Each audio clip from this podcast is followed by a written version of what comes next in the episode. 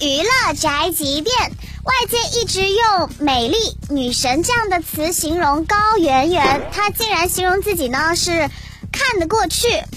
看得过去，什么开玩笑？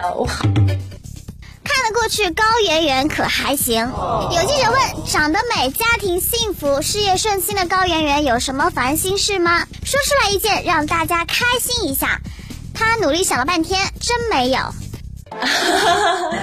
我真没有是不是？对，肯定有，肯定有。我在想。A few moments later，呃，真的没有。